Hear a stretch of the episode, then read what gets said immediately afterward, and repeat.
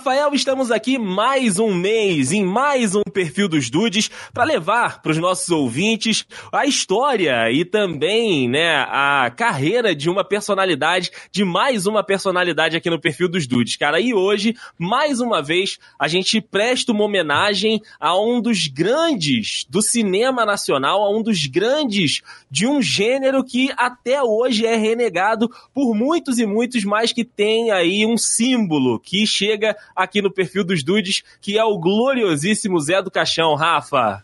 Olha, Deison, é. Foi o que a gente tá falando em off agora, cara. É, é, é uma situação complicada que dos últimos três perfis que a gente tem gravado, dois tem que ser uma homenagem, né? É, uhum. Infelizmente, homenagens póstumas e tal, mas o Zé do Caixão é isso tudo mesmo. Olha, vou te falar que eu gosto, sempre gostei muito de filme de terror e tal, e. Alguma da minha influência, algum dos motivos, não, não, eu não, também não vou dizer que foram muitos, assim, mas uma boa parte da minha influência foi daqueles filmes trash que ele fazia, cara. Uhum. Porque ele realmente desbravou o gênero de terror no Brasil. E como a gente aqui no perfil, a gente tem sempre o compromisso de falar de pessoas relevantes e importantes na sua área, não seria diferente falar do Zé do Caixão, que eventualmente estaria aqui, com certeza, né? Uma pena que ele tenha que. A gente tem que trazer um pouquinho mais cedo, né?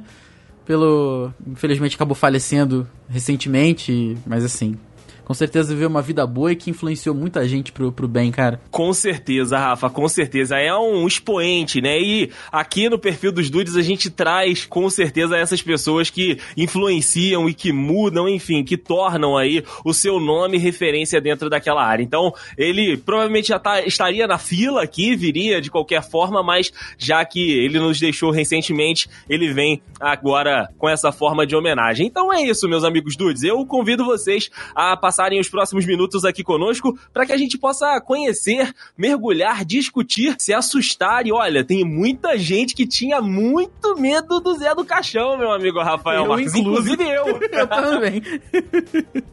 É isso aí, cara. Para o perfil dos dudes do José Mojica Marins, o famosíssimo Zé do Caixão.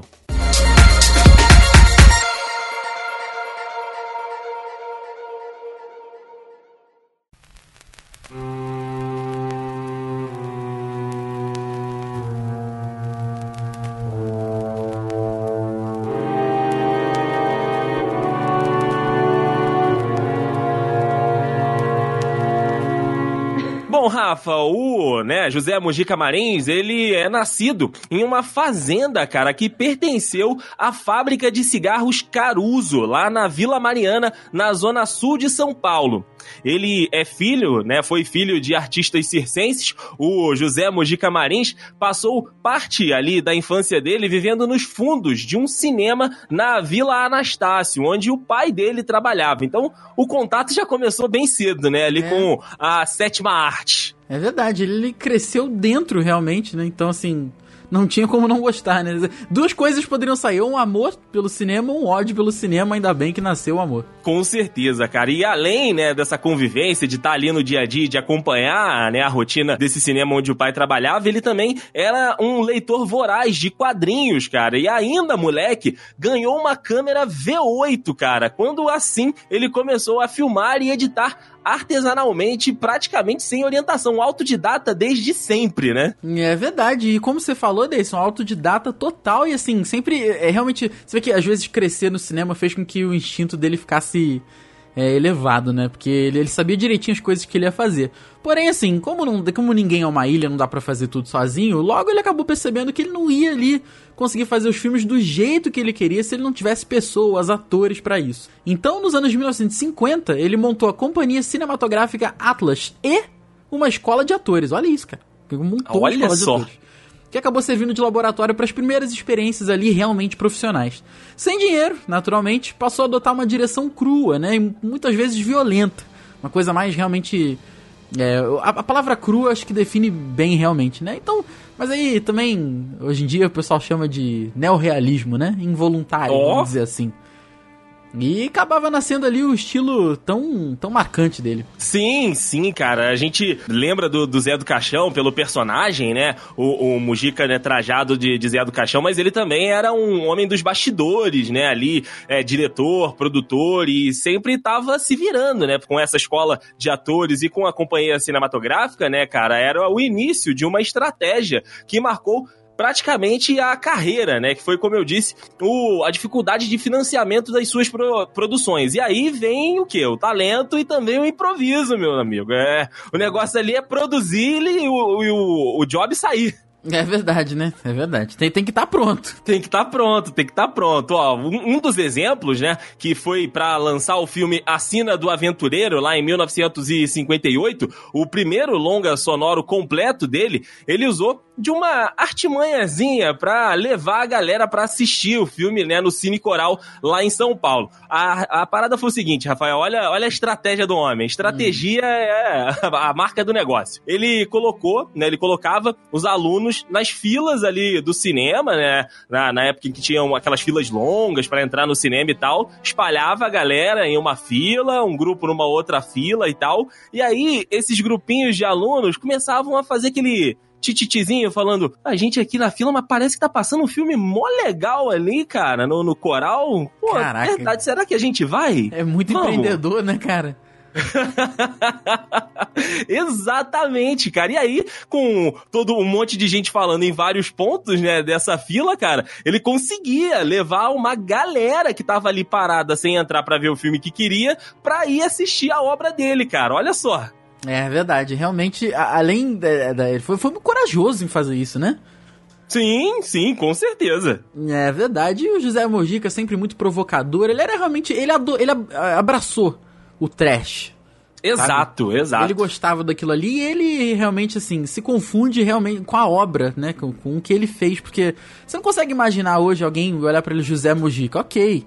Mas a primeira coisa que você pensa é o quê? É o Zé do Caixão e as unhas gigantescas. Zé do Caixão. Exato, exato. É, é verdade. Ou seja, além do terror, que né, acabou rendendo pra ele toda a fama e tudo mais, ele também produziu melodramas. Olha, Olha aí, cara. Pois é, que foi considerado o primeiro tipo aí de faroeste nacional e algumas fotonovelas, né? Mas realmente, assim, nada se compara ao famosíssimo legado do A Meia-Noite Levarei a Sua Alma. Eu tinha um medo quando ele falava essa porra, cara. É, era muito tenso, cara, era muito tenso. Que é de 64 e foi aí né? Nesse legado, nesses filmes, nessa sequência de filmes, que ele apresentou ao mundo, vamos dizer assim, né? Principalmente no Brasil, o lendário agente funerário, o Zé do Caixão. Ah. O nome é maravilhoso, né? Zé do Caixão. Parece até nome de vereador aqui no Brasil. Sim. E o Zé do Caixão era nada mais, nada menos que um monstro humano que misturava lobisomem, Drácula, Frankenstein e Nietzsche. Olha aí, cara. Olha a complexidade desse personagem, Rafael. Pois é, cara. Você acha que, que ah, é só Drácula? É só lobisomem? Não, o cara consegue misturar vampiro com lobisomem. É tudo junto, cara. Fantástico. Fantástico. Hoje o pessoal brinca e tal, mas naquela época era tudo novo. Sim, ah, maravilhoso, sim. maravilhoso. Cara, já nos anos 80, né, cara, depois desse sucesso é, que foi, né, a meia-noite levarei a sua alma, ele passou, né, colhendo os louros ali no final da década de 60, 70 e em 80, a figura, né, do Zé do Caixão, de voz característica, como o Rafael disse aqui, né, recitada, ela foi descoberta pelos produtores da televisão, cara. E também, meu amigo Rafael Marques, por um gênero que faz, aliás, fazia muito sucesso aqui no Brasil, a pornô chanchada, Olha cara. Olha aí, realmente o Zé do Caixão esteve em outros caixões, né? É, pô, é, ele ia onde tinha um pouquinho de dinheiro pra ele aproveitar tá também, né? Não tava ele, errado. Tá certo ele, porque assim, na real mesmo, ele ia arrumar o dinheiro dele ali pra investir nas coisas dele, né? Isso, exatamente, exatamente. E muitos atores, né, que agora já são senhores e senhoras, é, fizeram parte de, desse momento do cinema nacional e tem aí filmes é, da, daquele jeito. daquele do, que o 18 é vermelhinho, né? Não é o 18. Isso! É, tá, nossa senhora. Porque dava muito dinheiro, cara. É, é era o negócio que tava pagando, então vamos fazer. Vamos fazer. E essa aventura, né, do, do Zé do Caixão, né, do Mujica na, na TV e também no cinema de pornô chanchada, rendeu títulos, meu amigo Rafael, como A Virgem e o Machão. Eita, nossa senhora. Como Consolar Viúvas, que maravilha. Esse, é. esse é esse espetacular. Esse nome realmente, eu vou te contar um negócio. e perversão. Eita. Esse também é maravilhoso, cara. Eita. E claro, né, aproveitando a figura famosa, né, da, da, do terror e do trash, em alguns momentos, né, ali o, o Mujica, ele tentava colocar as duas, os dois mundos se encontrando, meu amigo Rafael Marques. Terror com a pornô chanchada, né? É isso aí. É, cara, um- uma levada fantasmagórica ali com um pouquinho de comédia e tudo, cara. É maravilhoso, maravilhoso. Ah, é, não, é realmente uma parada nova, né, cara? Sim, sim, sim. E aí, quando, né, ele entrou pra, pra parada mais, mais 18 e o 18 é aquele pretinho, né, do- que tem sexo explícito mesmo, porque também tivemos essa levada na pornô chanchada brasileira, ele aí alterou um pouco o nome pra não confundir, né, tantos personagens assim, e ele começou a usar o pseudônimo de J. Avelar. E aí ele só voltaria, né, depois dessa, desse período na, na pornô chanchada e também fazendo alguns outros filmes no, no Brasil, ele só voltaria à, à velha forma, né, ao velho Zé do Caixão, em 2008, cara, com o Cara. terceiro filme da franquia, né, que é a Encarnação do Demônio. Eita, nossa senhora. Sim, sim, cara. Porque, como você disse, nessas sequências de filmes foi uma trilogia. Começou com A Meia-Noite Levarei a Sua Alma, de 64. Esta Noite Encarnei no Teu Cadáver, de 67. E aí, em 2008, ele fechou com Encarnação do Demônio. Caraca, essa noite encanarei no teu cadáver. Ai, Zé, cara, realmente. Cara, muito especial mesmo. Longe das câmeras desse, porque não- infelizmente no Brasil não dá pra se manter de terror, né? Porque a história do Brasil já é um pouco de terror, né? Ah, sim, sim. É verdade. Longe das câmeras de cinema e reinventado na TV e no entretenimento do terror, incluindo inclusive, olha aí que doideira, participação em parques temáticos e programas da, da Band. É, filho. né? A Band tinha naquela época lá, que era mais ou menos a versão brasileira aí do Contos da Cripta, né? E, Isso. obviamente, em 1990, você pensa em quem pra, né? Pra homenagear. Não tem outra pessoa. Pra apresentar um programa desse aí com, com contos de terror. É o Zé do Caixão, cara. Então aí ele já realmente, um pouco assim, vamos botar, com todo respeito às palavras, mas um pouco menos relevante. Né, a gente pode dizer que outros fantasmas, outras situações acabaram atormentando o Zé do Caixão, que nunca escondeu de ninguém que ele se arrependeu de algumas decisões aí que acabaram resultando em perda de muito dinheiro e o próprio controle financeiro das obras dele, que às vezes davam dinheiro, mas ele não conseguia né, não conseguia aproveitar aquele dinheiro, não conseguia receber o dinheiro, então, assim, é, viveu uma vida longa, mas que de repente poderia ter sido um pouco mais tranquila, vai, se ele tivesse de repente administrado um pouco melhor, mas são, são decisões que ele mesmo nunca escondeu de ninguém, que ele tinha é, acabado errando, né?